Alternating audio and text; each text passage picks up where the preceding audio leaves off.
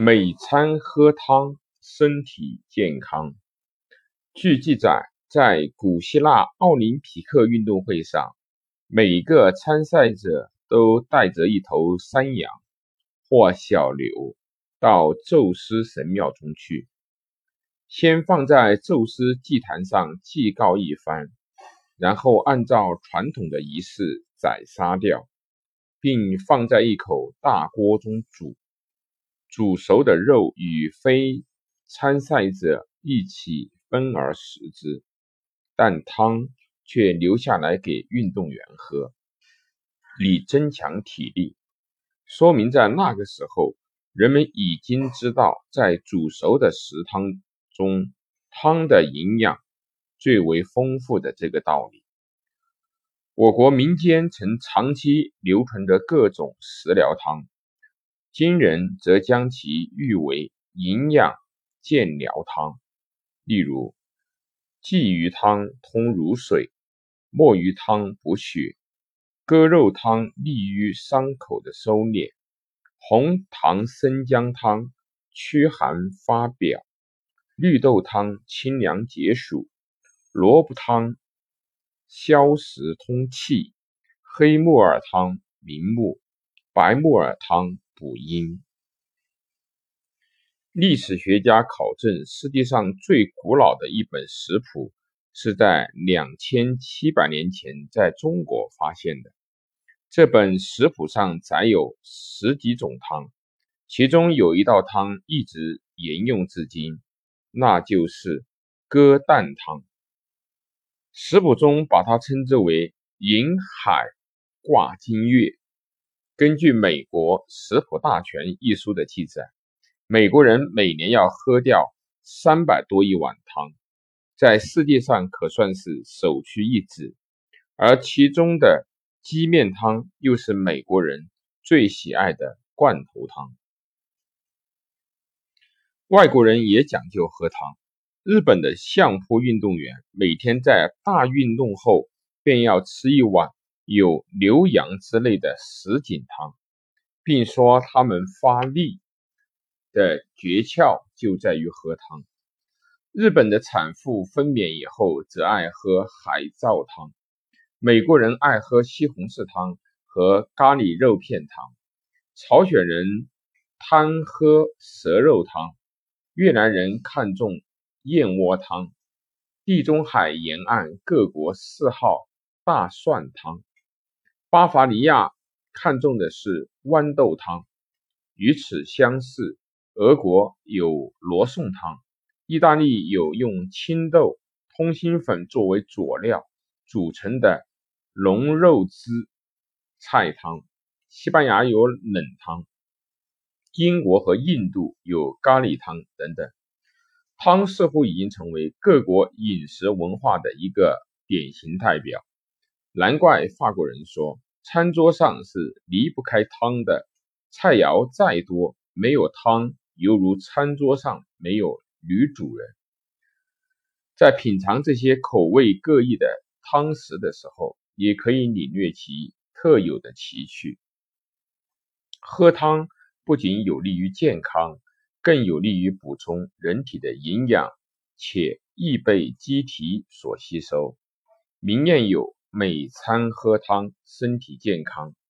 营养学家认为，喝汤可以开胃，使人体获得更多的易于吸收利用的营养素。喝汤还可以促进血液的循环，抵御感冒。有资料说，国外营养学家通过对六万人的饮食状况进行抽样调查，证实。那些营养达标者，正是经常喝多种高质量汤的人。值得推广的是肉骨头汤。医学界人士认为，肉骨头以文火煨汤，营养成分损失最少。煨时不停火，不添水，让骨头里面的蛋白质、脂肪、胶质等可溶有机物。慢慢向外渗出，至糖稠、骨头酥软为止。这是一种家庭最廉价的营养补品。它能够促使儿童促进发育，对孕产妇有促进泌乳的作用，而对于中老年人则有抗衰老的特效。人到中老年，机体的种种衰老现象相继发生，由于微循环障碍而导致的心脑血管疾病的产生。另外，老年人容易发生钙迁徙。而导致骨质疏松、骨质增生和股骨筋骨折等症。骨头汤中的特殊养分胶原蛋白可疏通微循环，并补充钙质，从而改善上述的症状，延缓人体的衰老。多喝鸡汤能够预防感冒。鸡汤，特别是母鸡汤中的特殊养分，可以加快。咽喉及支气管黏膜血液的循环，增加粘液的分泌，及时清除呼吸道的病毒，可缓解咳嗽、咽干、喉痛等症状，对感冒、支气管炎等防治效果尤佳。鱼汤对治疗哮喘有特效，鱼汤中，尤其是鲫鱼汤。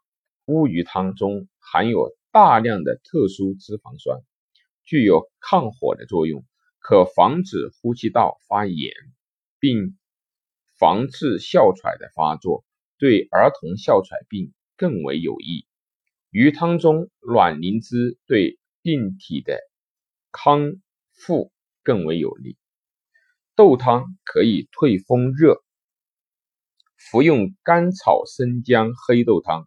对小便的色黄、风热入肾等症都有一定的治疗效果。多喝菜汤解体衰，各种新鲜蔬菜含有大量碱性的成分，并溶于汤中。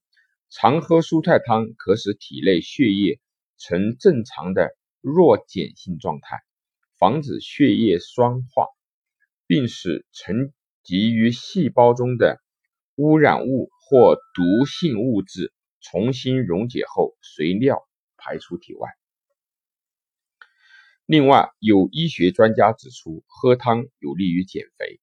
体胖者餐前先喝进总食量三分之一的蔬菜汤，既可以满足食欲，又有利于减少进食量。如果在午餐喝汤，比吃其他营养品要少摄入两千。焦的热量，假如十周内坚持每周喝上四次午餐汤，那么肥胖者的超重部分即可平均减少百分之二十左右。故有医生劝诫肥胖者把喝汤当做最方便可行的减肥良方。体型瘦弱者餐后多喝点高蛋白质的汤，则有利于增强体质。孕妇、产妇及哺乳期的妇女、儿童和老人更应该把汤作为常有的桌上餐。多喝汤不仅能够调节口味、补充体液、增强食欲，而且能够防病抗病，对健康有益。值得注意的是，喝汤与时间有关系。一般来说，晨起喝肉汤是最佳的，其富含的蛋白质和脂肪在体内消化吸收可以维持三到五个小时，故能够使人一上午都精力旺盛。晚餐不宜喝汤太多，以防夜尿过多影响睡眠。另外，喝汤时不能够凭着喜好。只喝一种，酸、甜、咸、辣的多种汤交替上桌，更能够增加食欲，平衡营养。日常人们常喝的汤有荤素两大类，荤汤有鸡汤、肉汤、骨头汤、鱼汤、蛋花汤等等；素汤有海带汤、豆腐汤、紫菜汤、番茄汤、冬瓜汤和米汤等等。无论是荤汤还是素汤，都应该根据个人的喜好与口味来选料烹制，加之对症喝汤，就可以达到抗衰治病、清热解毒的治疗效果。喝汤有那么多的好处，所以餐桌上的汤是全世界老百姓的共同爱好。不少国家还有自己的名汤，如俄罗斯的罗宋汤、美国的咖喱牛肉汤、日本的海带汤。我国则在不同地域、不同季节有喝不同汤的习俗，诸如老鸭汤、黄豆小排汤、荠菜豆腐汤等等。因为喝汤是每个人的习惯，似乎没有什么学问。但有不少的误区，如吃完火锅再喝口热乎乎的汤，是许多人的饮食习惯。但涮羊肉还鲜的火锅汤不能够喝，否则易患痛风。菠菜豆腐汤是民间的传统家常汤菜，以其清淡爽口而深得人们的喜爱。然而，现代医学研究表明，菠菜和豆腐。不应该同时吃。以下几种喝汤的误区应当避免。虽然还没有因为这些误区而导致的饮食案例，但是潜在的危险还是存在的。一、喝汤不吃渣。有人做过检验，用鱼、鸡、牛肉等不同含高蛋白质原料的食品煮六个小时以后。看上去汤已经很浓了，但蛋白质的溶出率只有百分之六到百分之十五，还有百分之八十五以上的蛋白质仍留在渣中。其实，经过长时间烧煮的汤，其渣的口味虽不是很好，但其中的肽类氨基酸更利于人体的消化吸收。因此，除了吃流质的汤以外，应该提倡将汤与内容物一起吃下去。二、爱喝独味汤。每种食品所含的营养素都是不全面的，即便是鲜味极佳的富含氨基酸的浓汤，仍会缺少若干人体不能够自行合成的必需氨基酸、多种矿物质和维生素。因此，提倡。用几种动物与植物性食品混合煮汤，不但可以使鲜味互相叠加，也会使营养更全面。三、喝太烫的汤有百害而无一利。喝五十摄氏度以下的汤更适宜。有的人喜欢喝滚烫的汤，其实人的口腔、食道、胃黏膜最高能够承受。六十摄氏度的温度，超过此温度则会造成黏膜烫伤。虽然烫伤后人体皮肤有自行修复的功能，但反复损伤极其导致上消化道黏膜恶变。经过调查，喜喝烫食者食道癌的发病概率很高。四饭后才喝汤。这是一种有损健康的吃法，因为最后喝下去的汤会把原来已被消化液混合得很好的食米稀释，势必影响食物的消化吸收。正确的吃法是饭前先喝几口汤，将口腔、食道先润滑一下，以减少干硬食品对消化道黏膜的不良刺激，并促进。消化腺的分泌起到开胃的作用。饭中适合喝汤，也有利于食物与消化腺的搅拌混合。五、汤水泡米饭这种习惯非常不好，日久天长还会使自己的消化功能减退，甚至导致胃病。这是因为人体在消化食物中需咀嚼较长的时间，唾液分泌量也较多，这样有利于润滑和吞咽食物。